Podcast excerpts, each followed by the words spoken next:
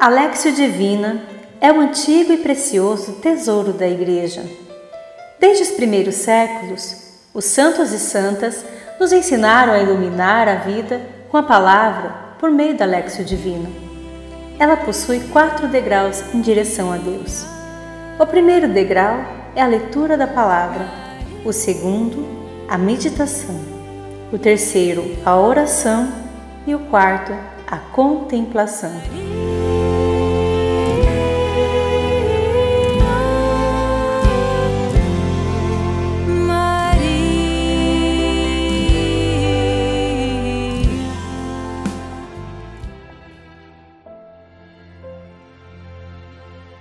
Olá, meu nome é Altieri dos Santos e mais uma vez peço licença para entrar em tua casa, em teu coração. Em mais uma ocasião, pediremos que a Lexio Divina ilumine a nossa vida com a luz da palavra.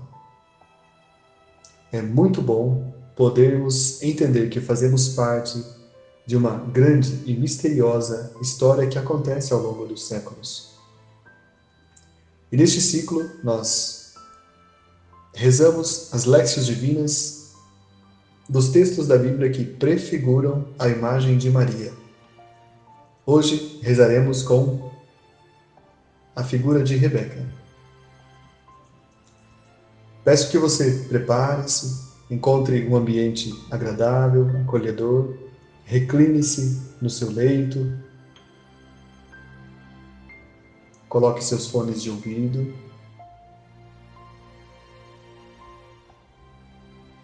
Desligue-se de todas as preocupações e a partir de agora passe a prestar atenção somente ao som da minha voz, por todas as passagens e por todas as imagens que leremos neste texto.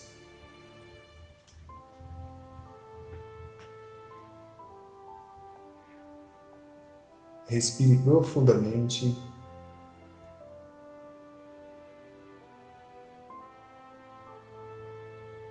Mais uma vez.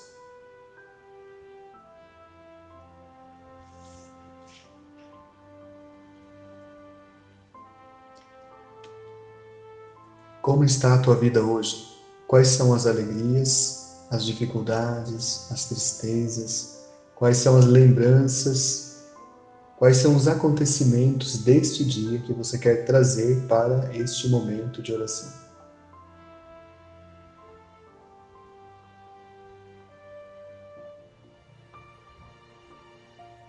Coloquemos tudo isso sob a proteção de nosso Deus. Estamos reunidos em nome do Pai, e do Filho, e do Espírito Santo. Amém. Senhor Espírito Santo, mais uma vez vos agradecemos pelo dom da vida e porque aqui estamos diante de tua divina majestade. Te suplicamos que ilumine a nossa inteligência, a nossa compreensão, para que, caminhando com nossos passos pelos caminhos da palavra de Deus, possamos entender que estamos todos na estrada que o Senhor nos preparou. Ilumina, então, nesta estrada os nossos passos e conduz-nos para a direção correta.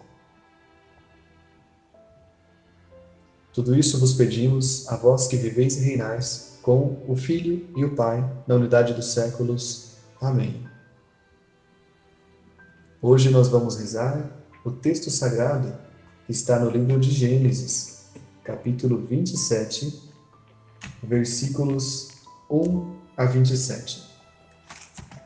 Gênesis 27, capítulos capítulo 27, versículo 1 a versículo 27.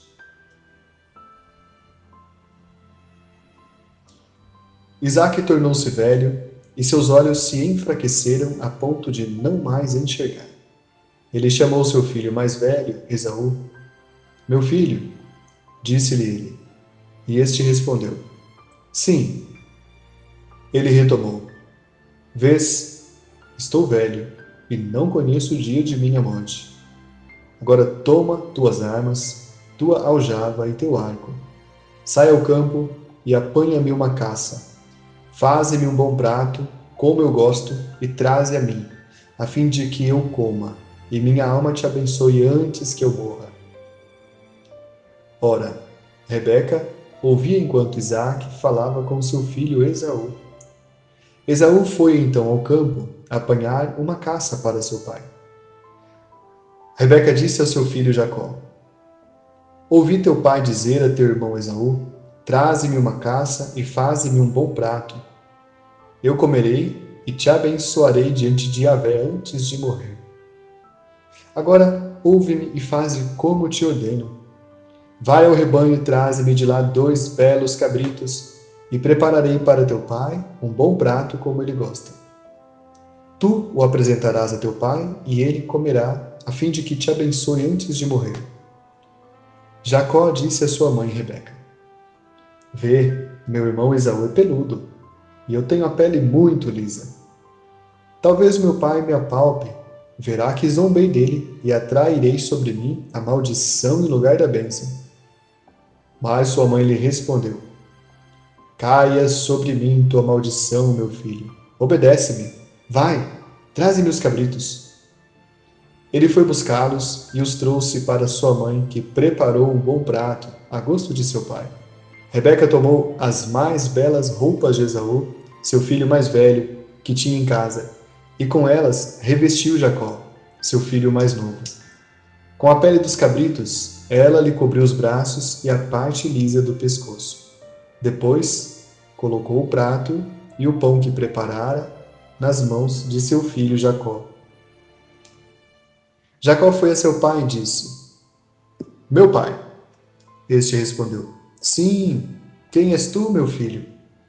Jacó disse a seu pai: Sou Esaú, teu primogênito.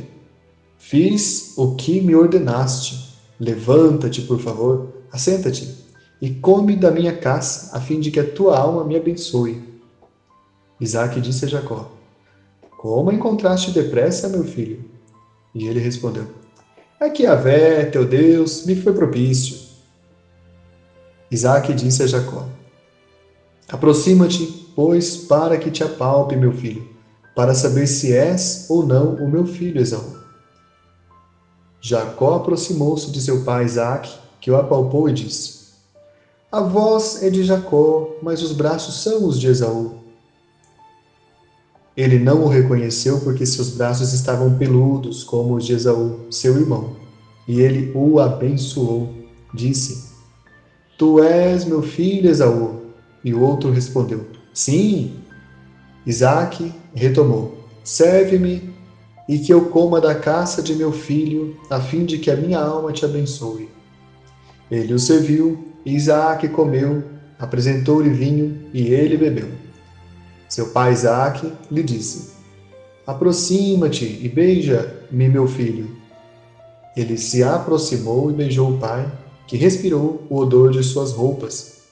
Ele o abençoou assim: Sim, o odor de meu filho é como o odor de um campo fértil, que Yahvé abençoou. Que Deus te dê o orvalho do céu e as gorduras da terra, o trigo e o vinho em abundância, que os povos te sirvam, que as nações te prostrem diante de ti. Sê um Senhor para teus irmãos, que se prostrem diante de ti os filhos de tua mãe. Maldito seja quem te amaldiçoar, bendito seja quem te abençoar.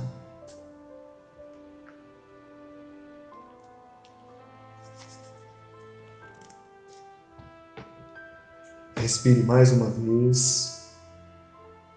Nós vamos para o segundo degrau da nossa Lexia Divina, o degrau da meditação. Por um momento, olhe para o deserto. Projete-se no tempo e no espaço agora. Faça comigo uma viagem para quatro mil anos atrás. Estamos no século 21 a.C. Você está pisando o solo da terra de Canaã. É uma região levemente montanhosa e situada no deserto, onde hoje é a Palestina. Comparada com os territórios ao redor, porém, esta terra é diferente. Possui pequenos rios e, alguns lugares, possui também grupos de pastores que puder poços e encontrar água para dar de beber a seus rebanhos e familiares. A vegetação é baixa, típica deste clima de semideserto, e há poucas árvores, mas o solo, não tão arenoso, é fértil em alguns lugares. Olhando ao teu redor, você sente o cheiro da poeira que os ventos úmidos vindos do mar levantam. Neste ano em que você está, naquele tempo, há poucas aldeias nesta região e as minúsculas cidades começaram a surgir há poucos anos a maior parte das pessoas mora nos campos. Aliás, há poucas pessoas no mundo neste tempo. Em todo o planeta, no século 21 a.C., são cerca de 30 milhões de seres humanos. Encontrar uma pessoa no ambiente onde você está pisando agora é algo muito raro. E pode ser que você precise caminhar muitos dias para ver alguém. Quem tem família vive em clãs que conseguem reunir, no máximo, até 400 pessoas. Quem não tem família acabará encontrando a morte mais cedo, pois será atacado por alguma fera selvagem, especialmente um lobo, às vezes um leão. Grave esta informação. Você está no alto de uma colina de onde olha a vegetação sem perder de vista, se estendendo por todo o horizonte e não vê nenhuma cidade nenhuma pessoa. Não vê nenhum rebanho. Porém, virando o rosto contra o sol, que neste momento está caindo atrás das montanhas, você vê algo como uma pequena poeira e à medida em que se aproxima, vindo do outro lado das montanhas, onde fica a Mesopotâmia, percebe que é uma caravana cruzando o deserto. À medida em que eles vão se aproximando, você pode contar um, dois, três, quatro, dez camelos. Sem dúvida, é a caravana de alguém muito rico. Observando mais de perto, você nota vários homens armados com lanças, ainda que descalços, ou calçando grossas sandálias de peles de animais, conduzindo os camelos pelo cabresto. Duas figuras chamam a atenção. Um homem idoso no primeiro camelo, que parece ser o chefe, e no segundo camelo, uma linda jovem. Você acabou de ver o servo de Abraão voltando da viagem que fez à região de Arã. Com ele vem a futura esposa de Isaac, filho de Abraão, Rebeca. Essa história está narrada no capítulo 25 do livro de Gênesis. E ela é parte do que nós vamos ver neste momento. Duas histórias, uma verdade. A história de Rebeca está ligada à história de Maria, Nossa Senhora. As duas histórias, quando entendidas juntas, nos ensinam preciosas lições. Comparar Maria com as mulheres que vieram antes dela é importante porque se trata sempre de uma questão de descendência. A história daquelas santas mulheres se destaca sempre pelos filhos que elas geraram. Quando os escritores sagrados, os apóstolos e os santos padres dos primeiros séculos viram naquelas mulheres elementos que as ligavam a Maria, perceberam duas coisas: as semelhanças e os contrastes, isto é, pontos em comum e pontos opostos. Em comum entre todas aquelas mulheres e Maria, porém, estão duas coisas: a bênção e a descendência. A descendência precisa da bênção para que as pessoas sobrevivam sobre esta terra. Assim é desde o princípio do mundo, assim será até o último dia. As histórias dos filhos daquelas mulheres é de dor e dificuldade, assim como a nossa história. Tanto eles quanto nós, precisamos da bênção divina. Ler o Antigo Testamento iluminado pelo Novo Testamento nos ajuda a entender que, embora o tempo tenha se passado, e embora Maria não seja nenhuma daquelas mulheres, embora esteja ligada a elas, ainda hoje é possível escolher a qual descendência pertencemos. Em Jesus, a igreja se tornou a única descendência onde estão os herdeiros e herdeiras da bênção. Mas cabe a você confirmar que não está na descendência da antiga aliança, mas na descendência da nova e eterna aliança. Rebeca e Maria. Dois modelos, duas mulheres. Rebeca surge na Bíblia como promessa de Deus. Maria surge na história como promessa cumprida. Rebeca desprezou um filho e apoiou os erros do outro. Maria, por seu filho, amou a todos os filhos e filhas da humanidade, inclusive com os seus erros. Rebeca enganou e mentiu. Maria deu ao mundo a verdade. Os filhos de Rebeca, Esaú e Jacó, são irmãos que se agridem, mentem e se roubam. O filho de Maria, Jesus, sendo filho único, ama seus primos e eles o amam de, volta como irmãos preciosos. Sobre os filhos de Rebeca, um despreza a bênção e outro mente e rouba para adquiri-la. Sobre o filho de Maria, ele a dá pela verdade e pela bondade. A descendência de Rebeca seria dividida uma contra a outra. A descendência de Maria veio para encerrar as, as divisões entre todas as nações. Para as reflexões que faremos agora, eu te convido a ir se colocando na pessoa de cada personagem. E à medida em que conduzo a meditação, peço, não tenha medo. Faça a experiência de se ver em cada um deles. Sinta o peso da vergonha ou da necessidade de mudança e preste atenção.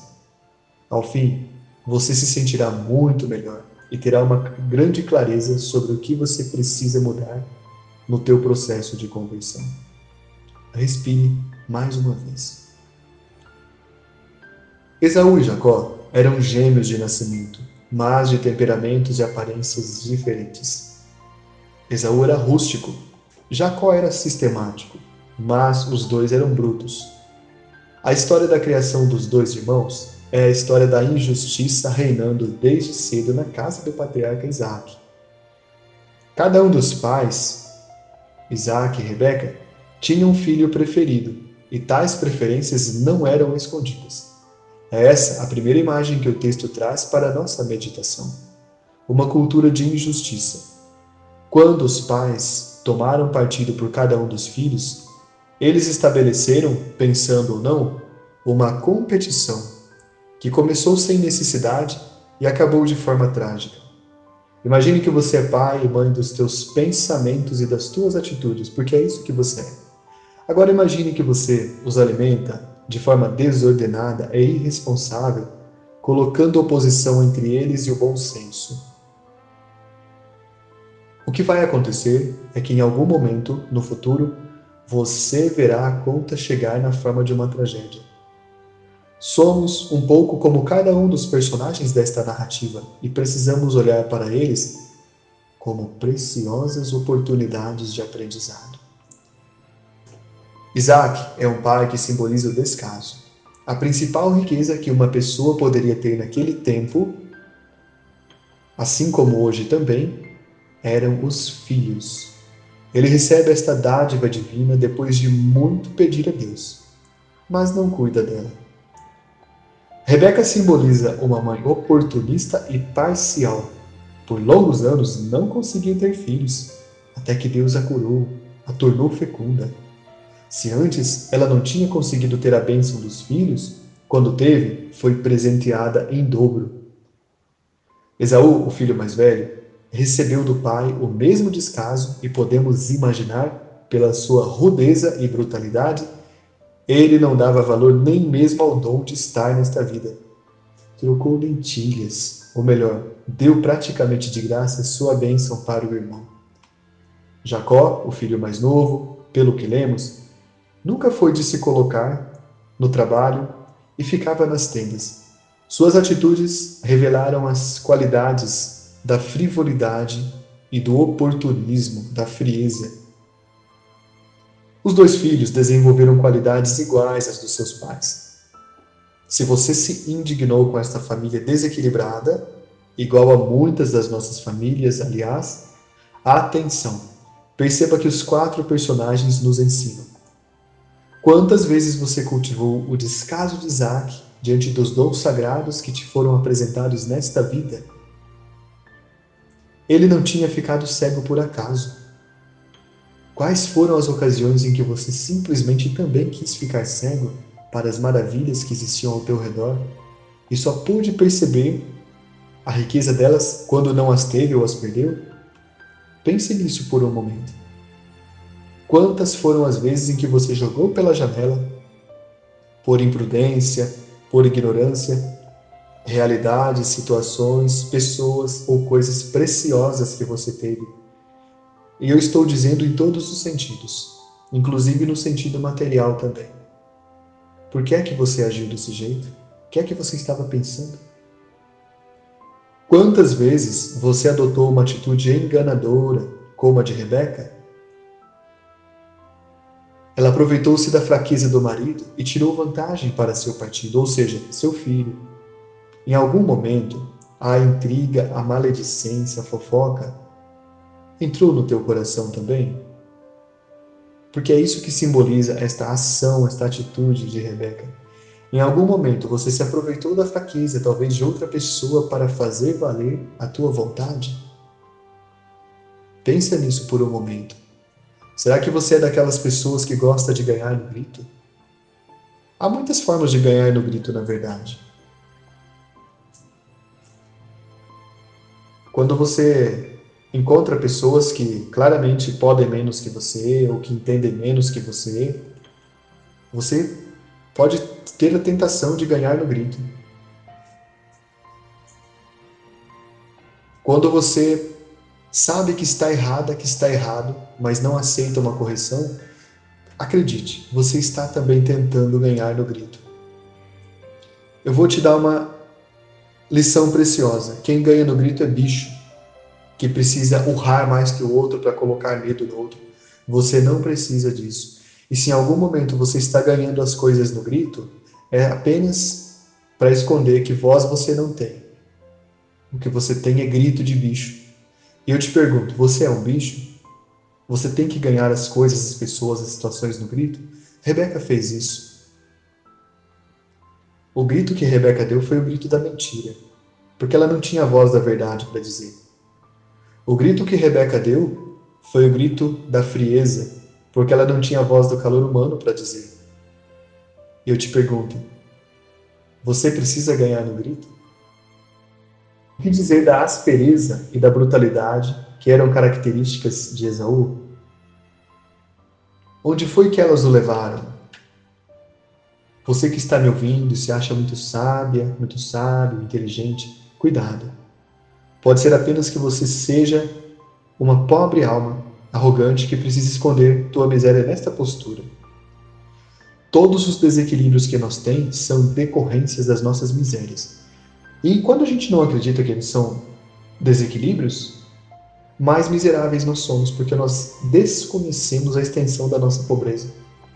Pensa por um momento. Não é por acaso que Esaú era peludo. É um símbolo da carcaça de bicho selvagem que ele vestia para tratar com os outros. A casca peluda de Esaú é exatamente esse modo que você tem de tentar se proteger atacando, se é que você faz isso. Quem age assim não passa simplesmente de uma pessoa insuportável e que todos os que estão ao redor de alguém assim só precisam estar ao redor porque necessitam de alguma coisa dela não porque gostam. Você pode se achar muito legal e muito especial, e aqui está uma sentença. Quem está confortável com sua forma de agir é porque apenas se acostumou com a casca de Esaú, se acostumou a ser bicho. E porque se acostumou, nem percebe que precisa mudar. Afinal de contas, está muito bem assim, obrigado. Quem quiser que mude ou não. Não é assim que muita gente diz? E é um fato que quase todas as pessoas que acham que isso não é com elas estão exatamente nesta situação. Para com isso já. Crie vergonha na sua cara.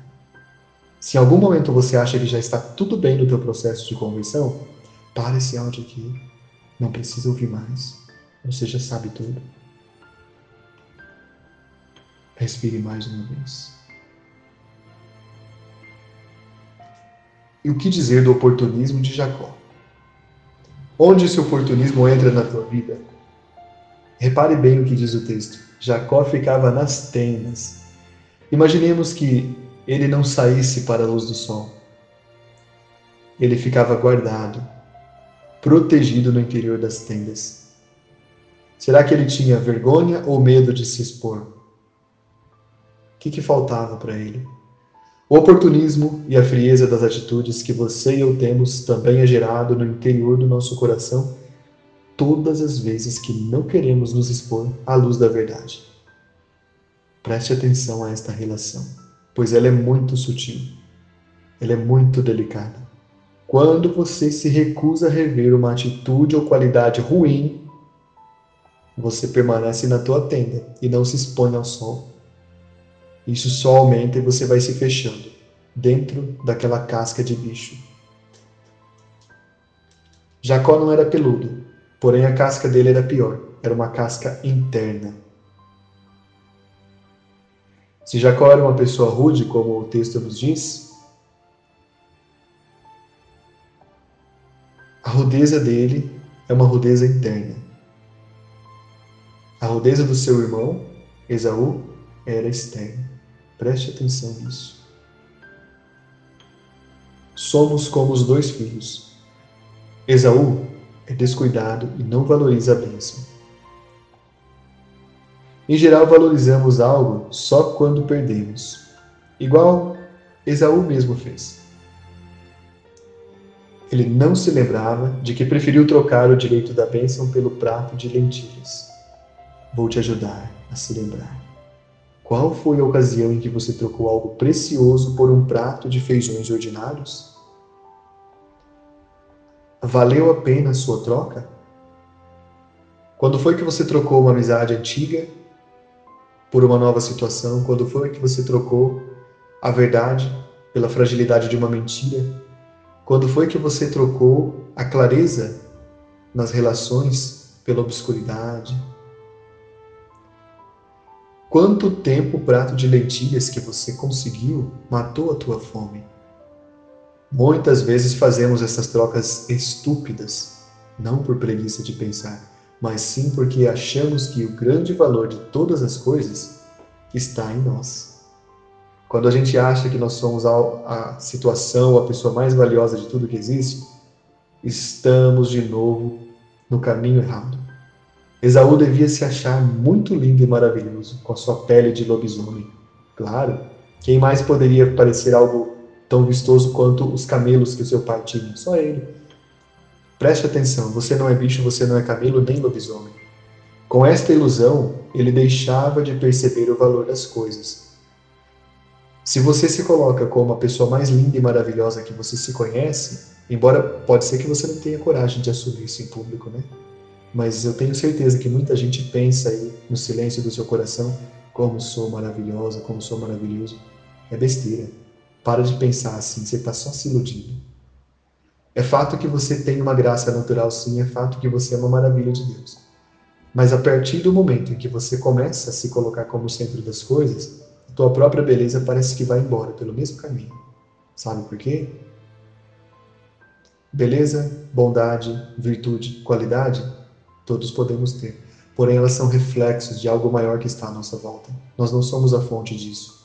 Dia que você achar que você é a fonte das coisas maravilhosas que tem ao teu redor, você está no caminho errado. Está no caminho da fragilidade. Mas me conte você. Respire, bebê. Respire mais uma vez. Lentamente, profundamente. Me conte como você vê o mundo quando entra na tua fantasia de lobisomem também, porque eu sei que você tem uma guardada aí dentro do armário do teu coração. Eu sei que você tem. Tenho certeza de que tua visão fica prejudicada embaixo desta fantasia. E você bate com a cara na parede depois de alguns passos.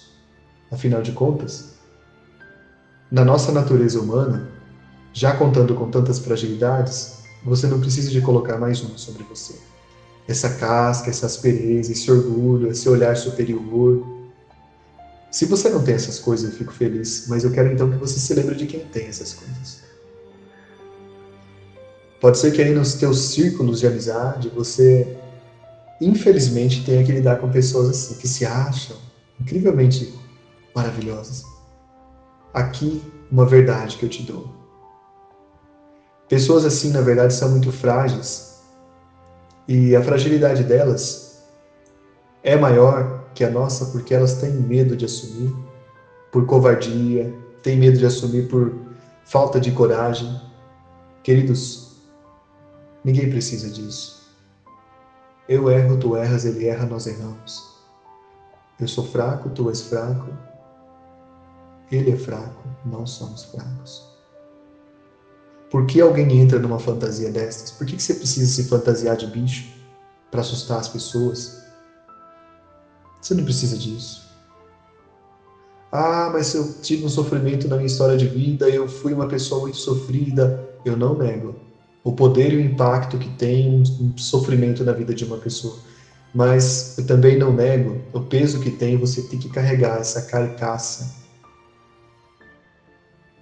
a palavra original em hebraico para a parte peluda do corpo de Esaú também é uma palavra que serve para designar carcaça. Mas carcaça você sabe muito bem o que é.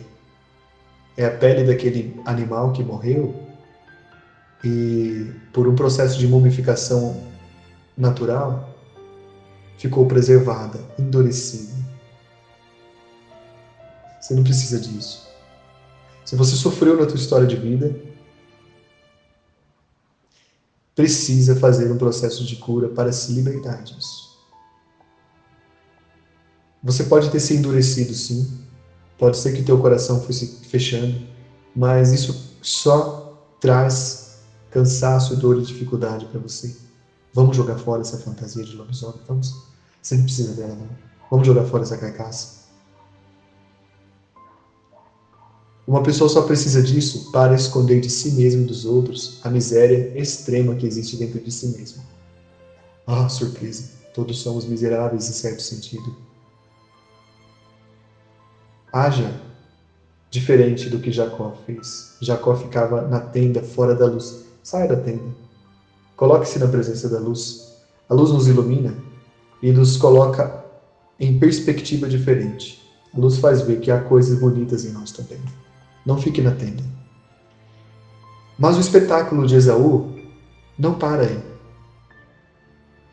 Quando ele descobre que o outro pegou aquilo que ele mesmo já tinha jogado fora, ele faz birra, chora e fica irritado.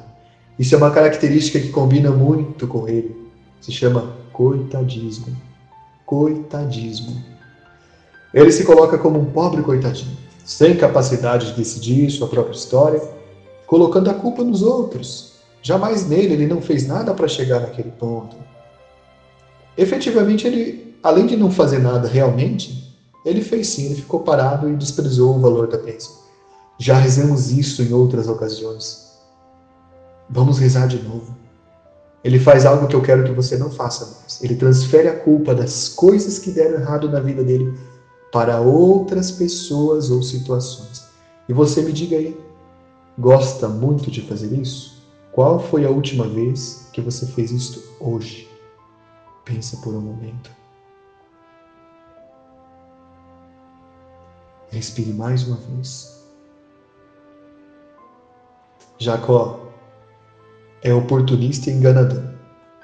Se o seu irmão Esaú é descuidado e não valoriza a bênção, Jacó é oportunista e enganador sim. Jacó também não teve exemplo nenhum nesse sentido. Ele aceitou ser manipulado pela mãe. Talvez ele não teve coragem suficiente para se colocar na presença do pai quando criança, quando jovem, mas teve coragem de enganar o pai. E não foi homem de enfrentar o irmão. Faça a leitura simbólica destas imagens. A mãe representa a vontade, o pai representa a oportunidade e o irmão representa a consequência. Essa história toda teve um desfecho muito diferente apenas pelas decisões de Jacó. A gente pode compreender a frieza da mãe dos dois irmãos, a gente pode compreender a ausência do pai. Mas tudo aqui faz sentido por conta das atitudes que Jacó toma. Quando ele fez tudo isso, ele tornou todos aqueles membros daquela família mais pobres ao mesmo tempo, de uma vez só. Tirou a paz de todos eles, carregou a herança do pai, deixou sua mãe sem um filho e perdeu um irmão. Nem na terra dele ele pôde ficar. Não foi a vergonha que fez com que ele fosse para longe, porque vergonha ele não tinha nenhuma. O que faltava a ele era coragem. Aqui está o ponto central. É preciso que você hoje tenha coragem de olhar para toda essa realidade, para todos esses personagens e se colocar. Já que você é tão prático em vestir a fantasia de lobisomem, eu te convido. Veste também a fantasia de Isaac, de Rebeca, de Esaú e de Jacó. Se coloca no lugar deles, com as qualidades deles. Você pratica muito descaso na tua vida, como o patriarca Isaac? Você se coloca de forma oportunista diante das situações? Ah, isso eu apoio, isso não. Você desvaloriza as coisas nobres e belas que vieram para a tua vida porque você não sabe aproveitá-las? Ou você quer pegar o caminho, quer pegar um atalho para chegar na bênção? Qual é a tua posição? Olha, preste atenção. É possível que todos os dias a gente vista um pouco dessas fantasias ao mesmo tempo. É possível que a gente entre na situação daqueles personagens. Respire mais uma vez. Esaú representa o desinteresse pelas coisas de Deus e Jacó representa a mentira. O desinteresse e a mentira são irmãos gêmeos. Quando eu me desinteresso pelas coisas de Deus, estou mentindo para mim mesmo. Que eu não preciso delas. Essas coisas de Deus que eu estou dizendo aqui, essas bênçãos, essas graças, também tem a ver com o critério da verdade. Ontem eu falava das escolhas éticas. Anteriormente nós precisamos pensar nisso. Volto a falar. Aquela pessoa que acha que é muito ética, que acha que é muito católica, nós que somos a comunidade fundada pelo Senhor Jesus, cuidado. Veja se você realmente é assim mesmo.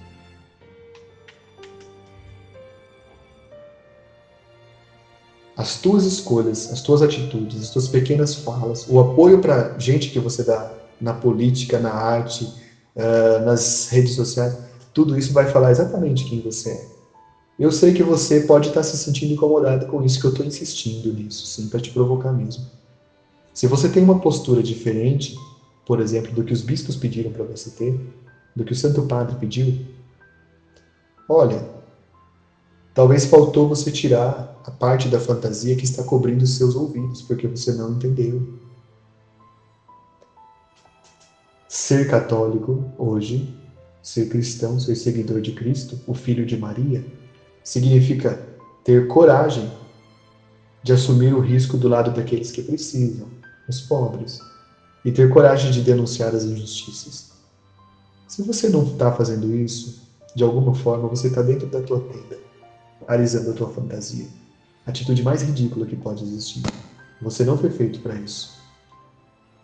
Você foi feito para brilhar a luz do sol. Você foi feito para fazer com que as pessoas olhem para você e vejam um exemplo, vejam uma pessoa de alta estatura espiritual. Alguém que é capaz, sim, de entender que tudo que nós fazemos, celebramos nas nossas divinas liturgias, buscamos na procura pelos sacramentos, queremos alcançar na leitura da vida dos nossos santos e santas de todos os séculos, tudo isso só tem sentido se a gente transforma em ação com o nosso ser. Vamos lá, tenha sinceridade agora. Enquanto eu te falava, você se via nas cenas que eu descrevi. Faça agora um resgate destas cenas. Respire profundamente mais uma vez. A, a principal lição que esta família nos ensina é que nenhum deles ganhou nada. Todos perderam muito. Há alguns santos da igreja que quiseram ver nesta relação simbólica entre Rebeca e Maria, Jacó e Jesus, algo que pudesse ser aproveitado. São Luís Maria Grignon de Montfort, por exemplo, foi um desses santos. Eu te convido a ver também, de forma simbólica, não as semelhanças, mas os contrastes. Rebeca e seu filho são a antiga descendência. Maria e seu filho são a nova descendência. Nas tuas veias e nas minhas corre o sangue das duas descendências. Por isso cabe a você confirmar a cada dia a escolha de qual descendência você faz parte. Você deve estar se perguntando: o que tem a ver esta família com a família de Maria, esta família de Isaac, de Rebeca? Você já deve ter percebido que são imagens invertidas de uma mesma história, a história da salvação. Para que ela acontecesse, a providência santíssima de Deus precisou realizar uma longa pedagogia divina com a humanidade. Deus quis precisar das pessoas como elas eram, para que nós, você e eu, entendêssemos que tudo é possível quando Deus nos pede. Deus quis as pessoas com as suas características, as suas qualidades, seus defeitos e as suas mesquinharias. Inclusive para que Jesus pudesse chegar ao mundo e um povo recebê-lo, para que a mensagem do Evangelho encontrasse um solo, foi preciso cultivar esse solo. Hoje Deus continua precisando das pessoas. Pode ser que nós não mudamos muito desde o tempo que acabamos de visitar no alto daquela colina no século 21 a.C., 4 mil anos atrás. Mas veja, agora nós temos o exemplo luminoso de outro modelo de família, de outro modelo de fraternidade, de irmandade. As pessoas da Sagrada é, Escritura, que nós acabamos de rezar com esta Lexio Divina, nos incomodam porque são muito mais próximas de nós do que pensamos. Como eu disse, somos da mesma descendência, e mesmo que a descendência tenha sido santificada por Jesus, filho de Maria, nós ainda temos a escolha de aderir a ela ou não. Conhecer as santas mulheres da Bíblia, que são colocadas antes de Maria, vai te ajudar a entender o que está depois de Maria, a Igreja. E eu e você fazemos parte disso. Conhecer essas santas mulheres que vieram antes de Maria vai te ajudar a entender algo essencial. A bênção precisa ser transmitida a bênção precisa ser transmitida. Você precisa transmitir a bênção. Se não for você, ela não vai à frente. Tenha coragem. Pegue então as tuas qualidades, inclusive as que não são boas. Vamos nos colocar no caminho daquela caravana. Para que a mensagem chegue ao século seguinte, ela passa por você e por mim hoje. E é preciso que nós estejamos à altura dela. Você está pronta para isso? Está pronto para isso? Respire mais uma vez. Ainda imagine-se no alto daquela colina e nós vamos para o terceiro degrau da nossa Lexo Divino, o degrau da oração. Sente-se sobre uma pedra e prepare-se para rezar. Coloque-se dentro de tuas emoções e sentimentos neste momento e fale com Deus a partir do que rezamos com esta Lexio Divina. Faça chegar a Deus uma oração simples e direta. Respire.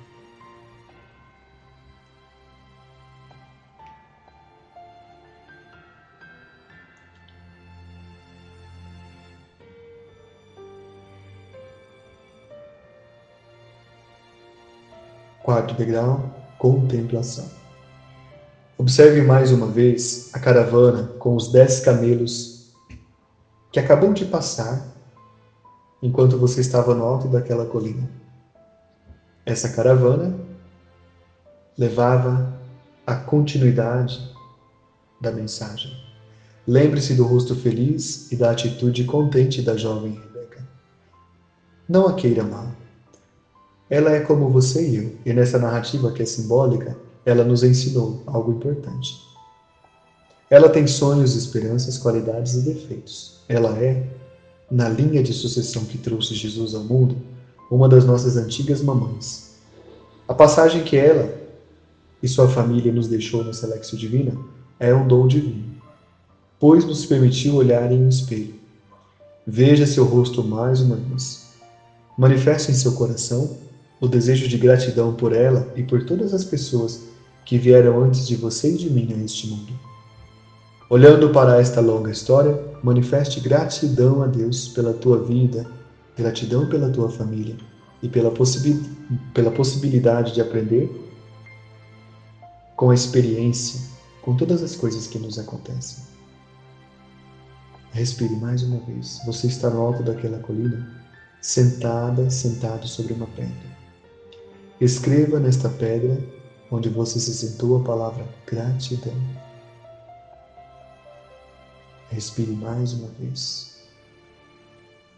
Preserve a sensação de gratidão. Seja grata, seja grato, porque hoje nós entendemos que, mesmo com as nossas limitações, nós somos portadores da mensagem que passa naquela caravana. Mas esteja à altura da mensagem. Respire mais uma vez. Glória ao Pai, ao Filho e ao Espírito Santo, como era no princípio, agora e sempre. Amém. Por intercessão da bem-aventurada e sempre Virgem Maria, abençoe-nos Deus eterno e todo-poderoso, Pai, é Filho, é Espírito Santo. Amém. Louvado seja nosso Senhor Jesus Cristo, para sempre seja louvado.